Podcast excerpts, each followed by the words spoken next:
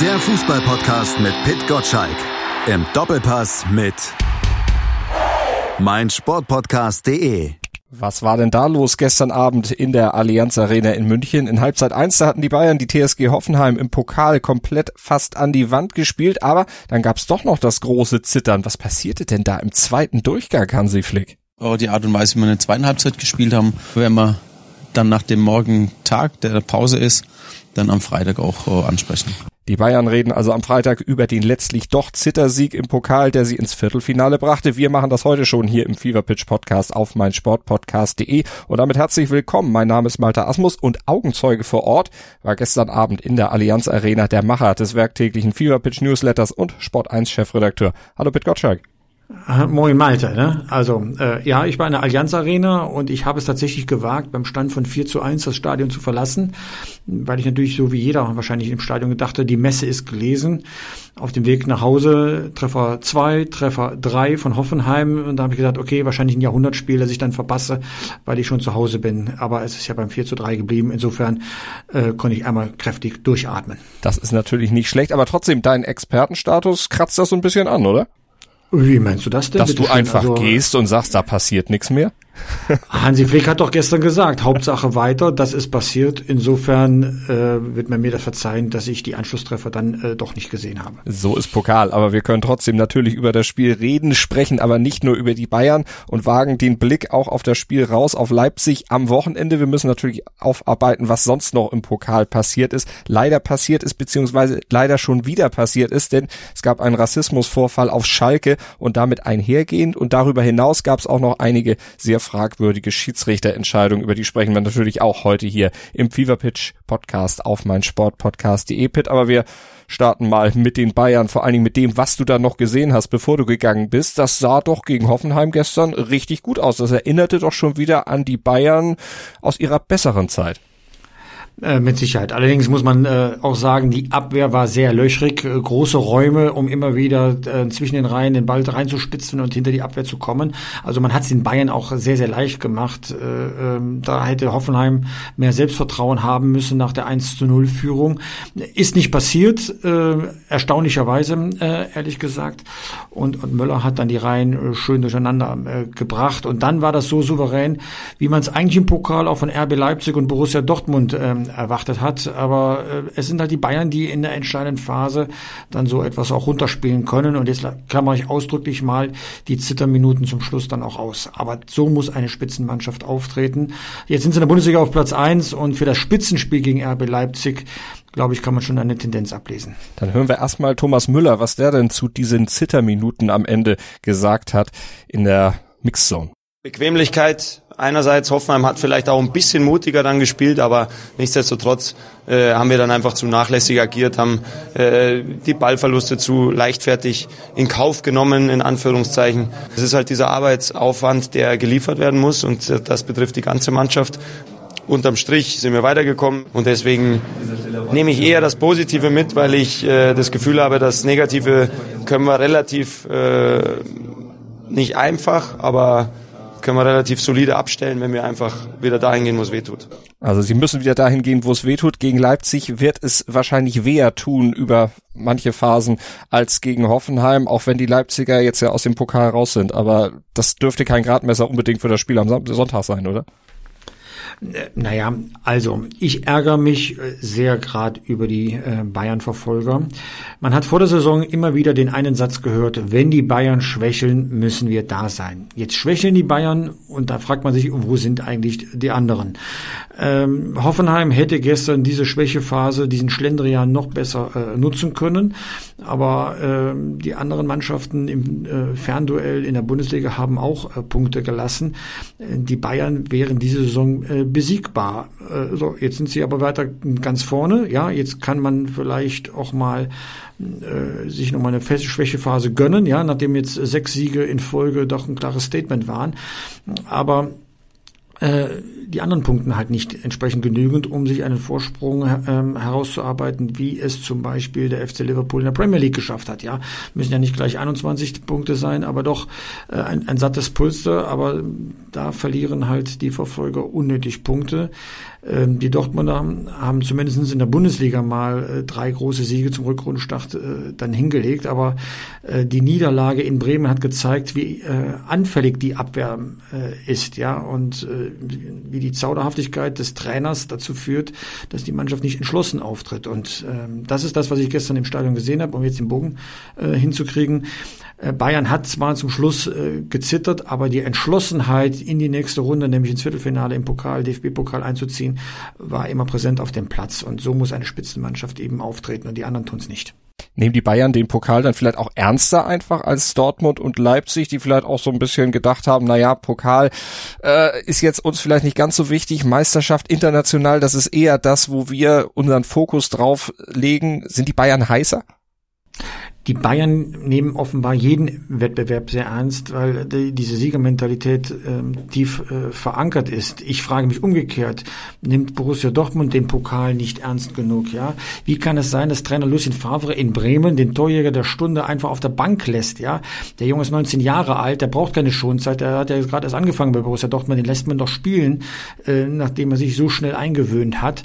Äh, ihn aber erst in der 60. Minute zu bringen, um dann zu hoffen, dass er äh, einen Rückstand noch rum rumreißt. Er hat ja getroffen, genauso wie Reina, Giovanni Reina getroffen hat.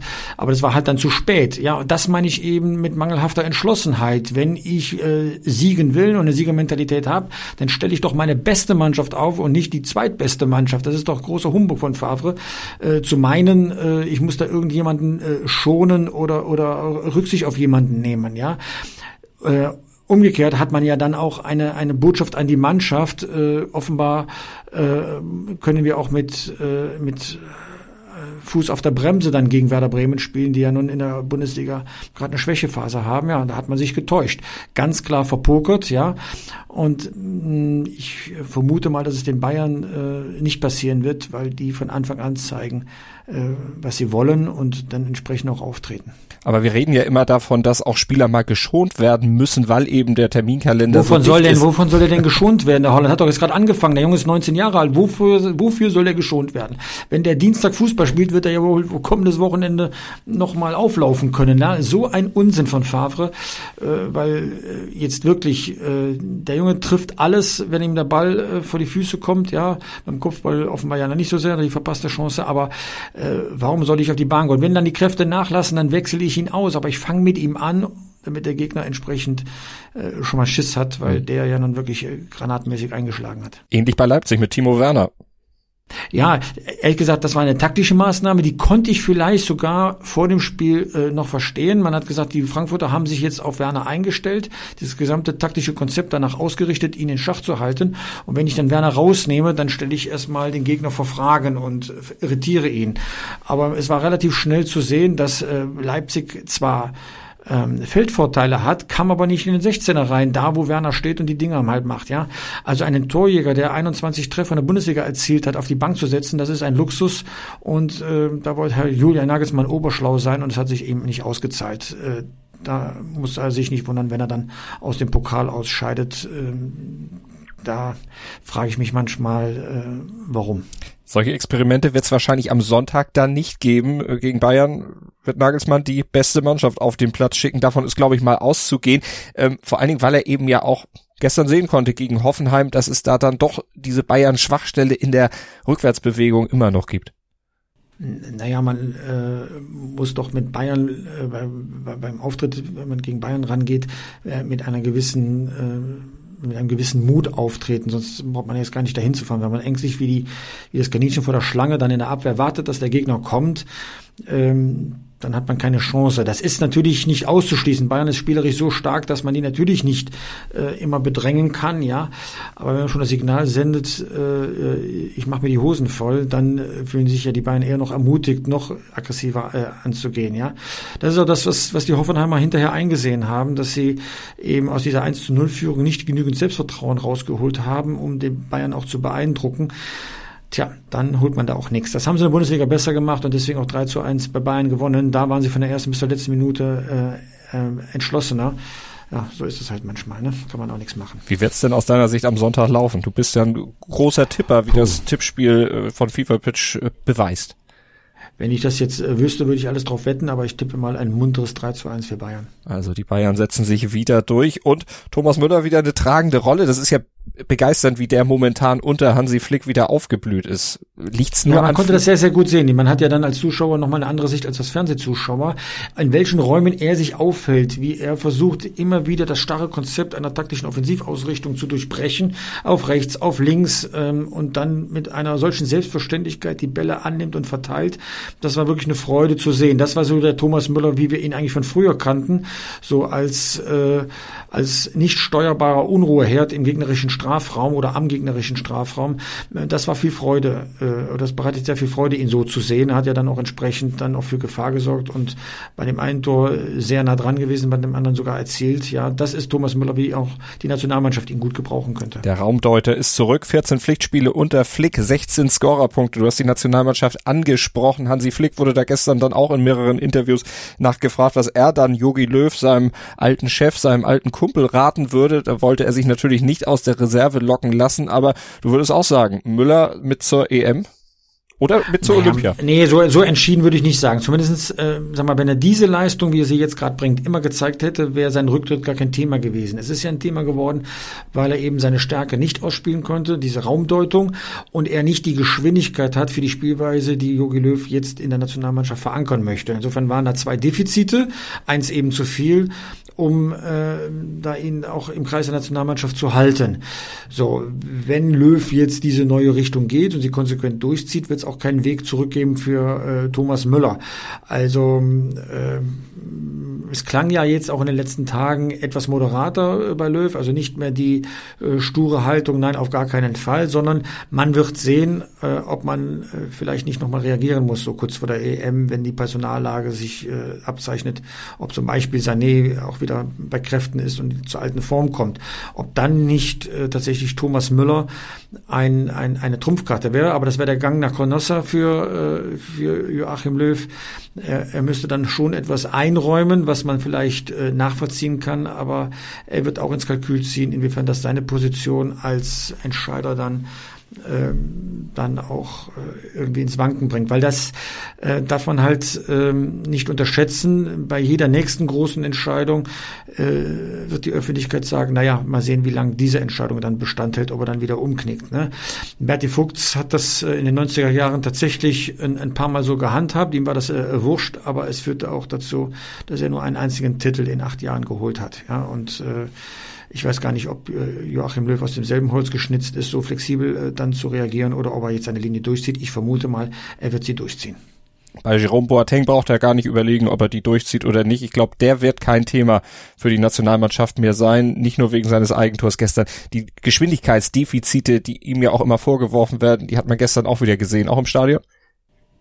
Ähm, ehrlich gesagt ja und auch das Stellungsspiel, also das, er ist wirklich äh, kein Thema mehr, genauso wenig wie Mats Hummels bei Borussia Dortmund. Die Zeit ist einfach vorbei.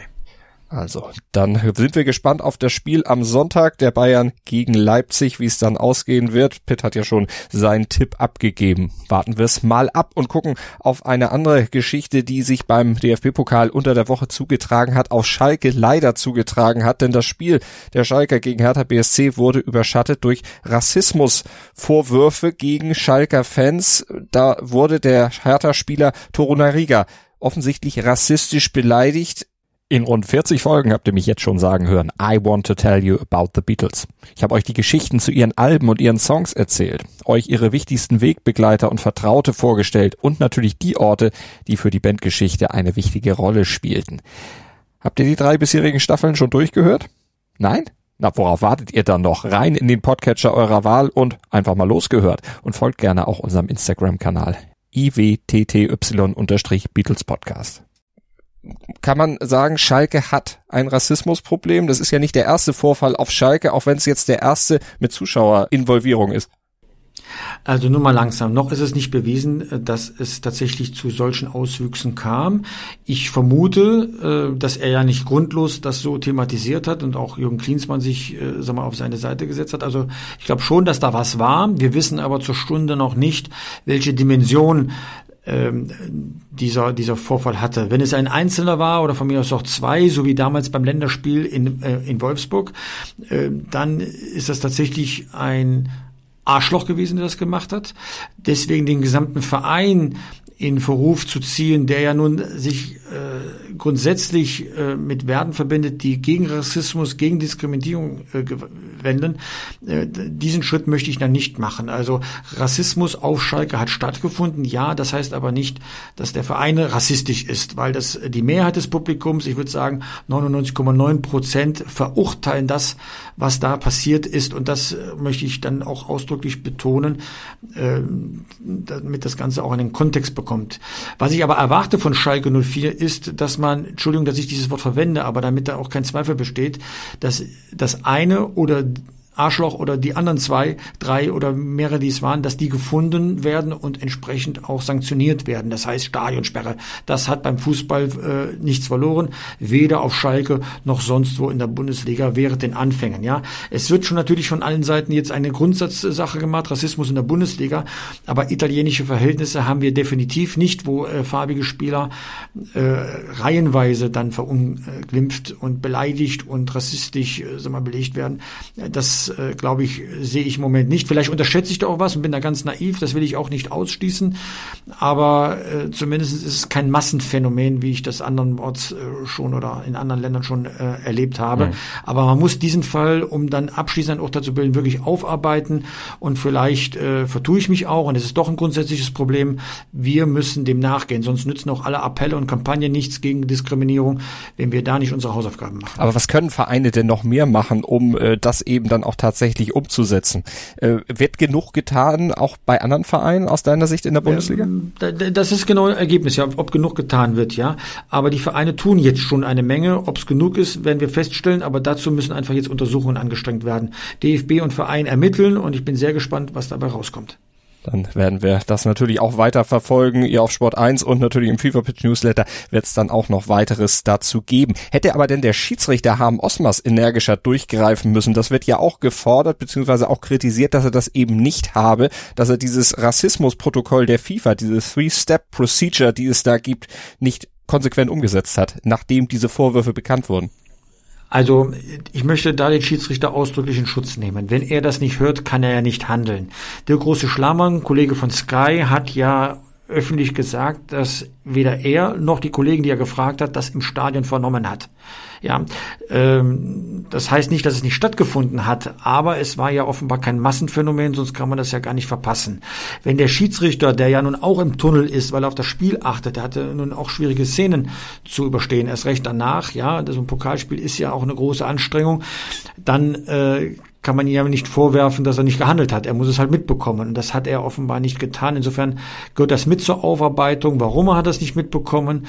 Ähm, er hat zwei, äh, zwei Linienrichter, er hat einen vierten Offiziellen, die hätten ihm schon einen Hinweis gegeben, wenn da was gewesen wäre. Deswegen A, gucken, ob was war, Klammer auf, ich glaube, dass da was war, Klammer zu, und B, in welchem Ausmaß. Und dann kann man alles daraus dann ableiten. Aber bitte keine Vorverurteilung, erstmal prüfen, schauen, welche Dimension es hatte und dann die richtigen Schlüsse daraus ziehen und nicht den armen Schiedsrichter, in dieser Stelle armen Schiedsrichter dann so ins Achtung stellen. Das ist dann eine Spur zu viel. Dann gucken wir aber generell auf andere Probleme der Schiedsrichter. Müssen wir aber bei Osmars auch bleiben, weil es ja auch in diesem Spiel noch eine andere Szene gab, in der er ja, sich nicht gerade mit Ruhm bekleckert hat, wo es zumindest sehr viel Kritik hagelte, auch von dir, glaube ich, im Fever Pitch Newsletter. Absolut, und völlig zu Recht, völlig zu Recht, ja. Also äh, man kann ja mal zu einer Fehleinschätzung kommen, wenn man etwas auf dem Rasen beobachtet will, was dann nicht stattgefunden hat. Aber dafür gibt es eben diesen Videobeweis, dass man eben rausrennt, guckt sich die Szene an und dann kann man seine Entscheidung korrigieren. Und das findet man ja auch großartig, wenn eine falsche Entscheidung in eine richtige umgewandelt wird.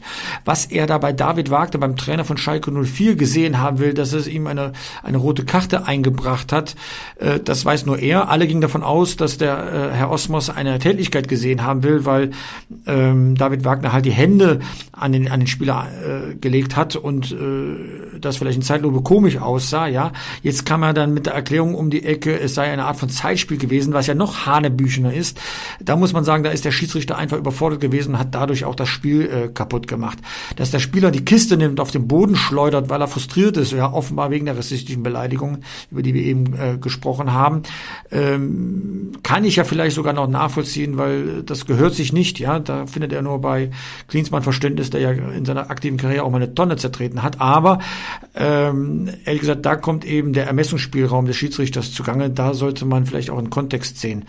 Ähm, und äh, Osmas hat da einfach den Kopf verloren und hat versucht, hinten nach dem Spiel irgendwie eine Begründung nachzuschieben, die ich persönlich nicht nachvollziehen kann. Mhm. Ähm, da kritisiere ich Herrn Osmas für seine Schiedsrichterleistung, aber nicht dafür, dass er womöglich vorher nicht gehört hat, was aus den Zuschauerringen äh, gegen den Spieler vorgetragen worden ist. Aber du und viele andere äh, kritisieren Schiedsrichter ja aktuell generell für noch andere Dinge, gerade was du schon mit äh, Messensspielraum eben sagtest, aber auch damit, wie Regeln einfach ausgelegt werden, ausgelegt werden können? Sind die Regeln nicht starr genug gefasst? Ist da zu viel individuelle Möglichkeit äh, oder vielleicht auch nicht individuelle Möglichkeit der Regelauslegung gegeben? Weil es gibt ja einige Regeln, die jetzt neu auch im Programm sind, wo sich auch Schiedsrichter dann schon bezüglich der Auslegung... Nee, neu sind die Regeln nicht. Die werden, nein, nein, nein. Strenger, nein, ich meine sind die Regeln nicht. Respektlosigkeit wurde auch, konnte auch schon vorher bestraft werden. Aber strenger man bestraft werden.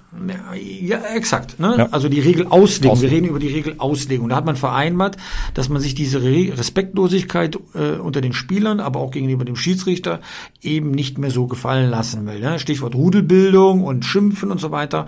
Okay, da gibt es ehrlich gesagt im Fußball auch niemanden, der sagt, äh, dass das Quatsch wäre, sondern das hat durchaus seine Berechtigung. Wir wollen einen respektvollen Umgang. So, dagegen kommt aber der Wunsch nach Emotion. So, und der Emotion sagt auch niemand, äh, ich will keine Emotion mehr.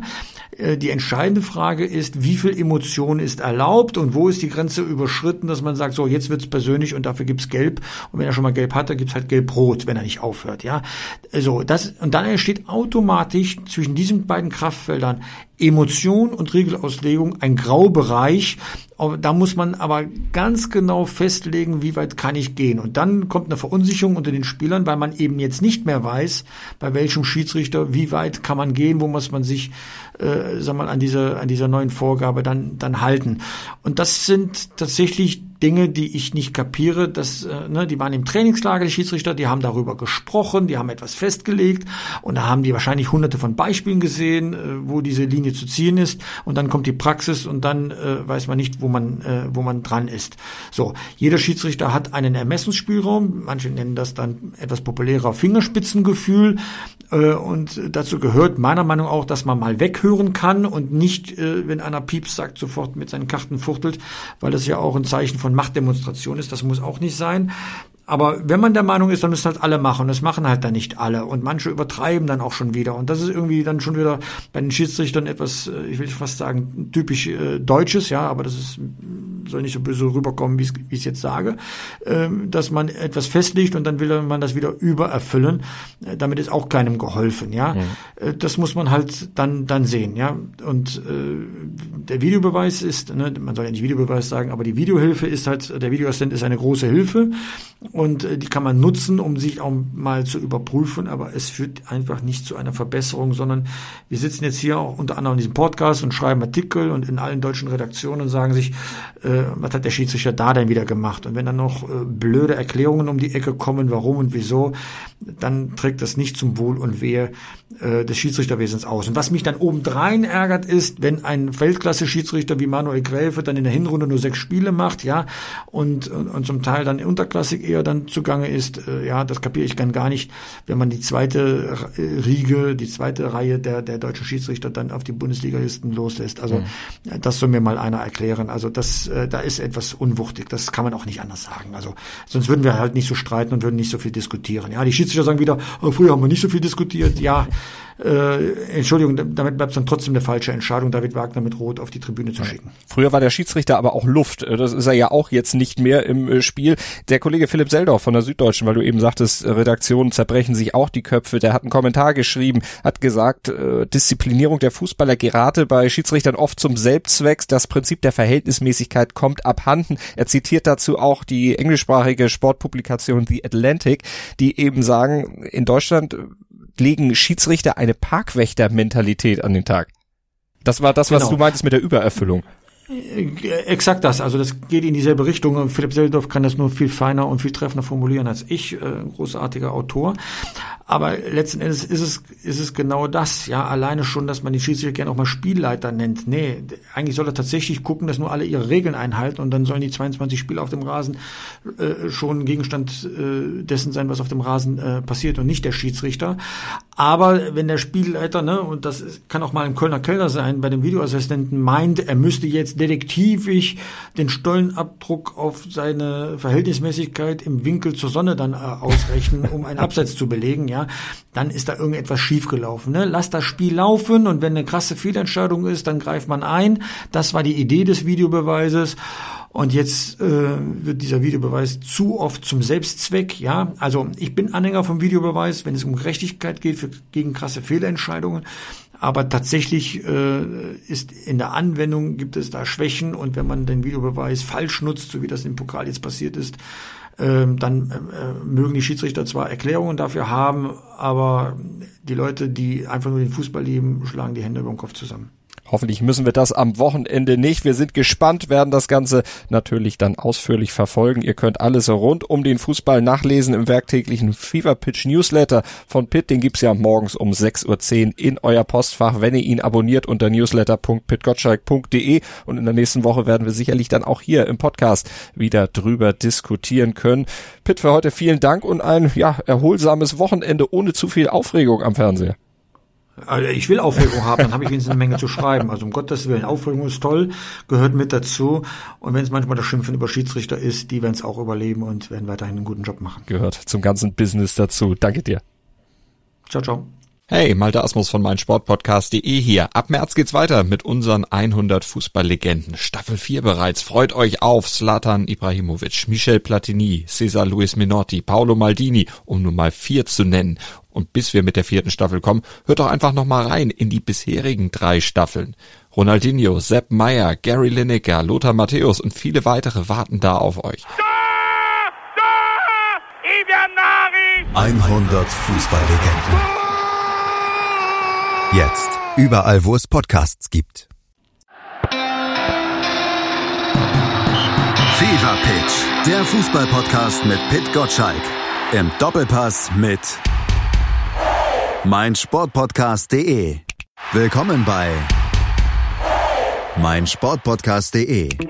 Wir sind Podcast. Wir bieten euch die größte Auswahl an Sportpodcasts, die der deutschsprachige Raum so zu bieten hat. Über 20 Sportarten Mehr als 45 Podcast-Serien, über 9000 veröffentlichte Podcasts und über 5 Millionen Podcast-Downloads allein im Jahr 2018. Wir sind Podcast. Wir sind meinsportpodcast.de.